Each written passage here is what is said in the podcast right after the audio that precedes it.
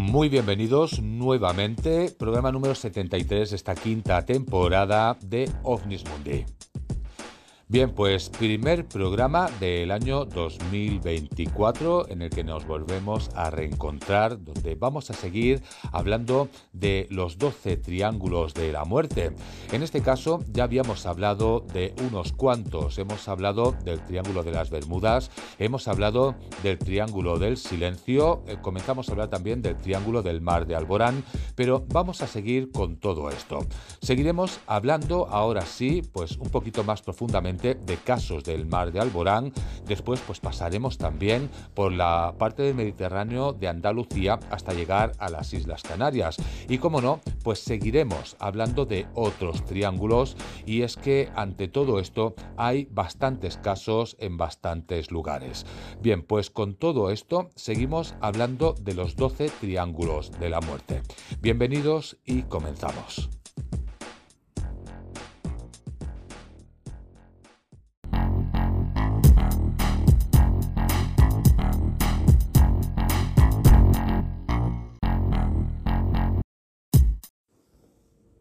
Comenzamos hablando del Triángulo de las Bermudas, sus extrañas desapariciones de personas, de barcos, de aviones o incluso avistamientos ovni. Posteriormente empezamos en el Mediterráneo también hablando del Triángulo del Silencio entre Cataluña, Mallorca y Valencia. Pero ahora vamos a comenzar a hablar de otro triángulo, del Triángulo del Mar de Alborán, aunque ese no será el único, porque hay hasta 12 triángulos de los cuales se habla que hay extrañas desapariciones de personas, de barcos, de aviones y también de observaciones de ovnis.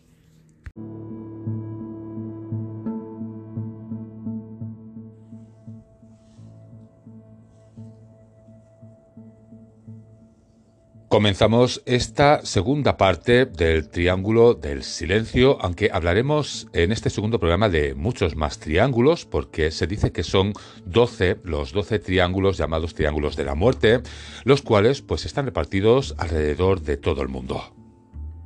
Así que vamos a empezar con la mítica frase y la primera frase que dimos en la primera parte de este programa, y es que esta diría, vamos hacia un gran sol.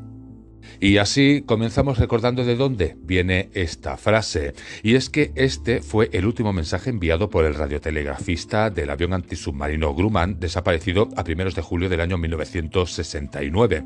Cuando transcurrido el plazo fijado para el regreso, el aparato no volvió y su base, pues resulta que envió mensajes y tampoco fueron contestados, fue cuando se organizó una gran operación de búsqueda con medios aeronavales que se rastrearon pues en una amplia zona de este mar.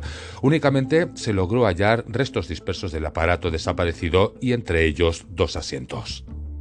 Pero si seguimos recordando lo que fue la primera parte del programa, poco tiempo antes, el 15 de mayo de ese mismo año, otro avión gemelo Grumman cayó también en la misma zona.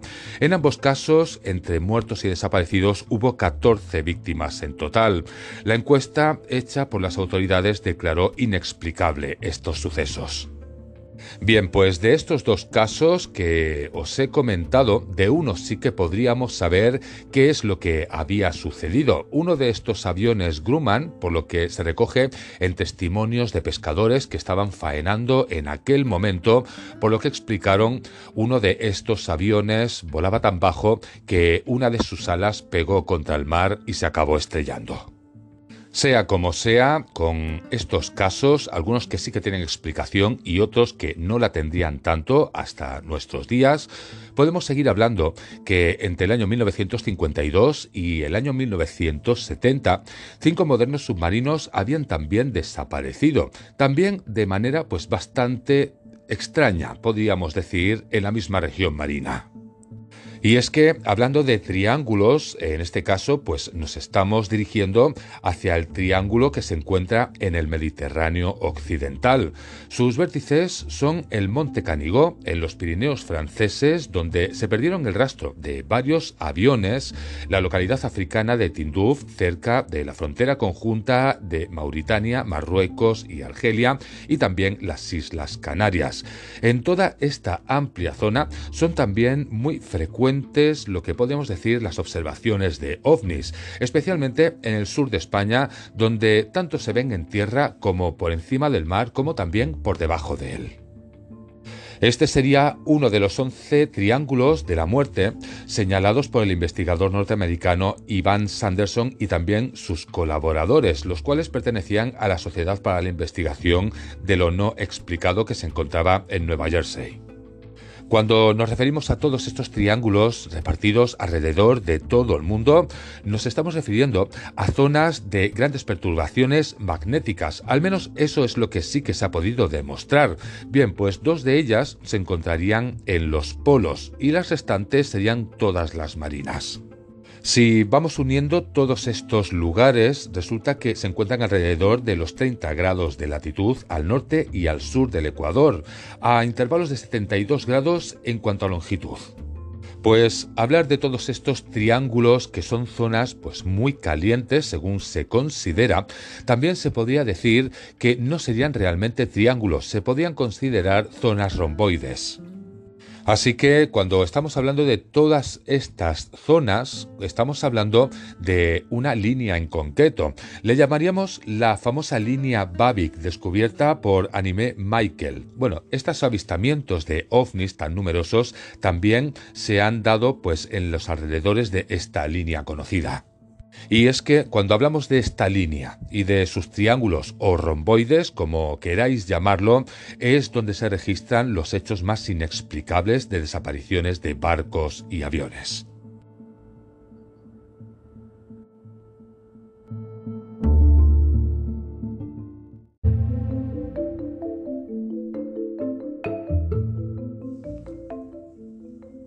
Y volviendo un poco a lo que serían pues los triángulos en este caso del Mediterráneo. Estuvimos hablando en el programa pasado del Mar del Silencio, estuvimos hablando de bueno, de lo que era eh, Cataluña, Valencia y Mallorca y estuvimos hablando un poquito, solo un poquito de lo que fue el Mar de Alborán con estos aviones Grumman que habían sido pues algunos desaparecidos, otros accidentados. Bien, pues vamos a este lugar, al mar de Alborán. Y es que resulta que efectivamente en estas aguas de este mar, el mar de Alborán, también se observaron pues en el año 1974, podríamos hablar del mes de abril de 1974, un extraordinario fenómeno que se difundió por toda la prensa española. Pues según la noticia fechada el 17 de abril del año 1974 desde el diario El Faro de Ceuta, este diría lo siguiente, y es que el lunes anterior nombrosos pasajeros que hacían la travesía por el estrecho desde Algeciras a Ceuta a bordo del transbordador Virgen de África observaron por espacio de unos minutos algo extraño y luminoso que surgía del mar, elevándose a no mucha altura para volver a caer bruscamente. Como no, pues en este caso la parte más oficial trataría de explicar este hecho insólito diciendo que había sido un meteorito. Claro está, pues esta clase de respuesta no dejaría indiferente a nadie. Un meteorito no sería capaz de entrar en el agua, volver a salir y volver a entrar nuevamente, con lo cual esta clase de explicación no sirvió para demasiado. Bien, pues dejando de lado eh, lo que sería esta respuesta oficial que casi sería pues tan insólita como lo que se había visto aquel día, pues vamos a seguir con el artículo para saber qué es lo que nos cuenta. Según el relato de este periódico, que titula su artículo en platillos volantes anfibios en el estrecho de Gibraltar, resulta que el hecho tuvo lugar en la caída de la tarde cuando los últimos rayos de sol iluminaban las estivaciones de Sierra Bullones. De forma súbita se pudo observar como una antorcha de luz intensa y de forma casi redonda surgía del mar y se elevaba a escasa altura para caer nuevamente bajo las aguas. A poco la luz fluorescente volvió a subir al espacio donde permaneció por un tiempo de unos 10 segundos aproximadamente para de nuevo volver a picar bruscamente en el mar, desapareciendo finalmente en vuelo rasante tras todo esto que había sucedido.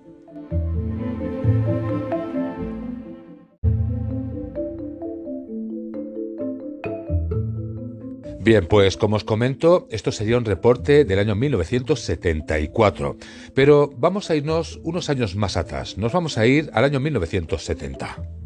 ¿Por qué nos vamos a esta fecha? Bien, pues porque relativamente cerca del lugar donde se realizó esta insólita observación, resulta que un pescador submarino vio en el fondo del mar un objeto cilíndrico misterioso de apariencia metálica que hasta ahora nadie ha podido explicar satisfactoriamente.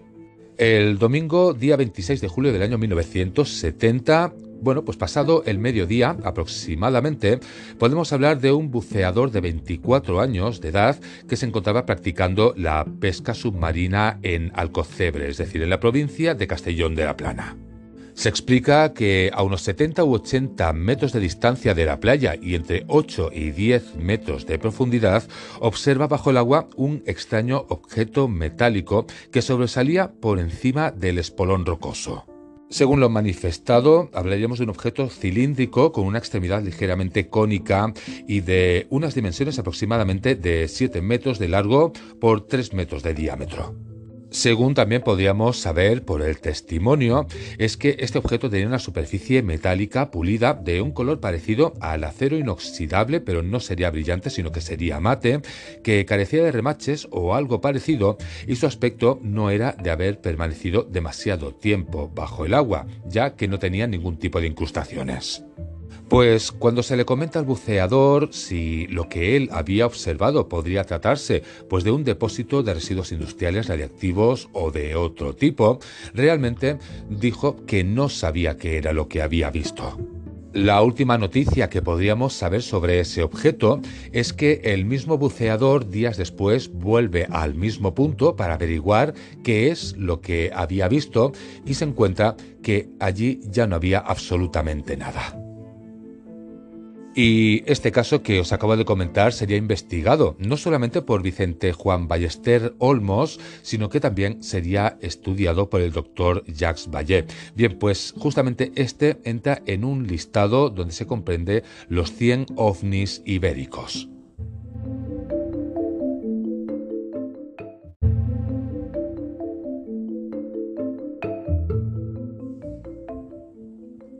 Casos y más casos de ufología en esta zona comprendida en el mar de Alborán.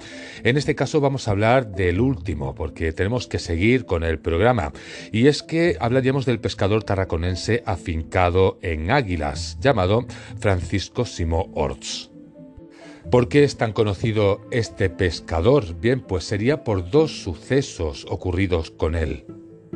El primer suceso del que podríamos hablar, y es tal vez el más conocido, es cuando le hizo a este hombre famoso, y es que acabó encontrando o localizando exactamente en el fondo del mar y a la altura de Vilaricos el artefacto nuclear caído al agua a consecuencia de la colisión en pleno vuelo el 17 de enero del año 1966 de un bombardero gigante B-52 del Strategic Air Command y el avión nodriza que debía abastecerlo, un KC-135. Así que después de este accidente, lo más importante de esta historia es que el B-52 transportaba pues nada más y nada menos que cuatro bombas H de 25 megatones.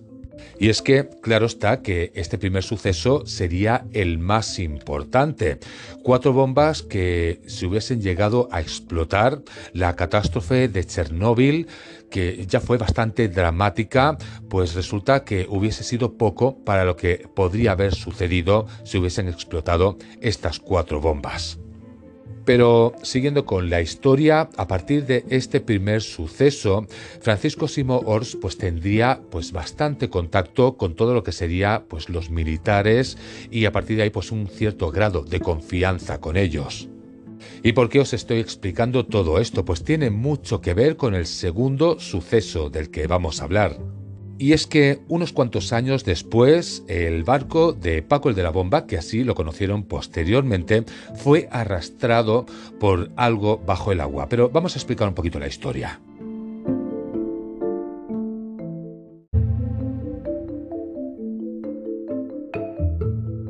Y según las informaciones que se manejan en aguas de Águilas, en Murcia, uno de los barcos pesqueros de aquella flota, propiedad de don Francisco Simó, como ya hemos estado hablando, llamado pues Paco el de la Bomba, fue remolcado el 11 de octubre de 1969, es decir, un sábado, por algún tipo de artefacto sumergido, pues nada más y nada menos que a dos millas mar adentro. Posiblemente, y según se explica, el objeto que iba bajo el agua quedaría enredado en las redes del barco que iba faenando en ese momento. Según se puede saber, las redes que se habían utilizado en aquel momento eran redes de nylon que se habían tirado a unos 300 metros de profundidad aproximadamente. Bien, pues resulta que esa misma noche, al volver sobre las 10 de la noche, se le pregunta sobre el suceso, pero no quiere contestar a lo que habría sucedido. El silencio del pescador lo único que acabaría provocando es que aquello corriese como la pólvora, hasta el punto que se tuvo que dar un comunicado. Una nota de la oficina de prensa del Ministerio de Marina redactaba lo siguiente. En la mañana del sábado 11, la ayudantía de Marina de Águilas comunicó que un pesquero había sido remolcado de su arte de pesca calado por un supuesto submarino a unas tres millas de la costa. Se le ordenó largar el arte y colocar una boya para su posterior localización. El contraalmirante Perry, jefe del mando de escoltas con insignia actual en el portahelicópteros Dévalo, tomó el mando de esta operación y ordenó la inmediata salida de varios helicópteros antisubmarinos del Dévalo, de los destructores Jorge Juan y Valdés del submarino S-71 y del buque de salvamento Poseidón se consiguieron detectar contactos metálicos con el sonar carable de los helicópteros y se intentó por todos los medios comunicarse con el supuesto submarino sin conseguir respuesta alguna. En la noche del mismo día, el pesquero notó un fuerte tirón rompiéndose el cable del arte y perdiéndose posteriormente el contacto con el sonar. A pesar de la intensa búsqueda y exploración aérea de superficie efectuada durante toda la noche y en las primeras horas del domingo día 12, no se logró ningún otro contacto. Así que esa nota ampliamente difundida a nivel nacional, a todos los medios a nivel nacional, sería lo que daría lugar al conocimiento de esto que había sucedido, bueno, y el amplio dispositivo que se había montado pues para poder liberar este barco. Y ya con esta historia nos vamos a la siguiente parte del programa de hoy.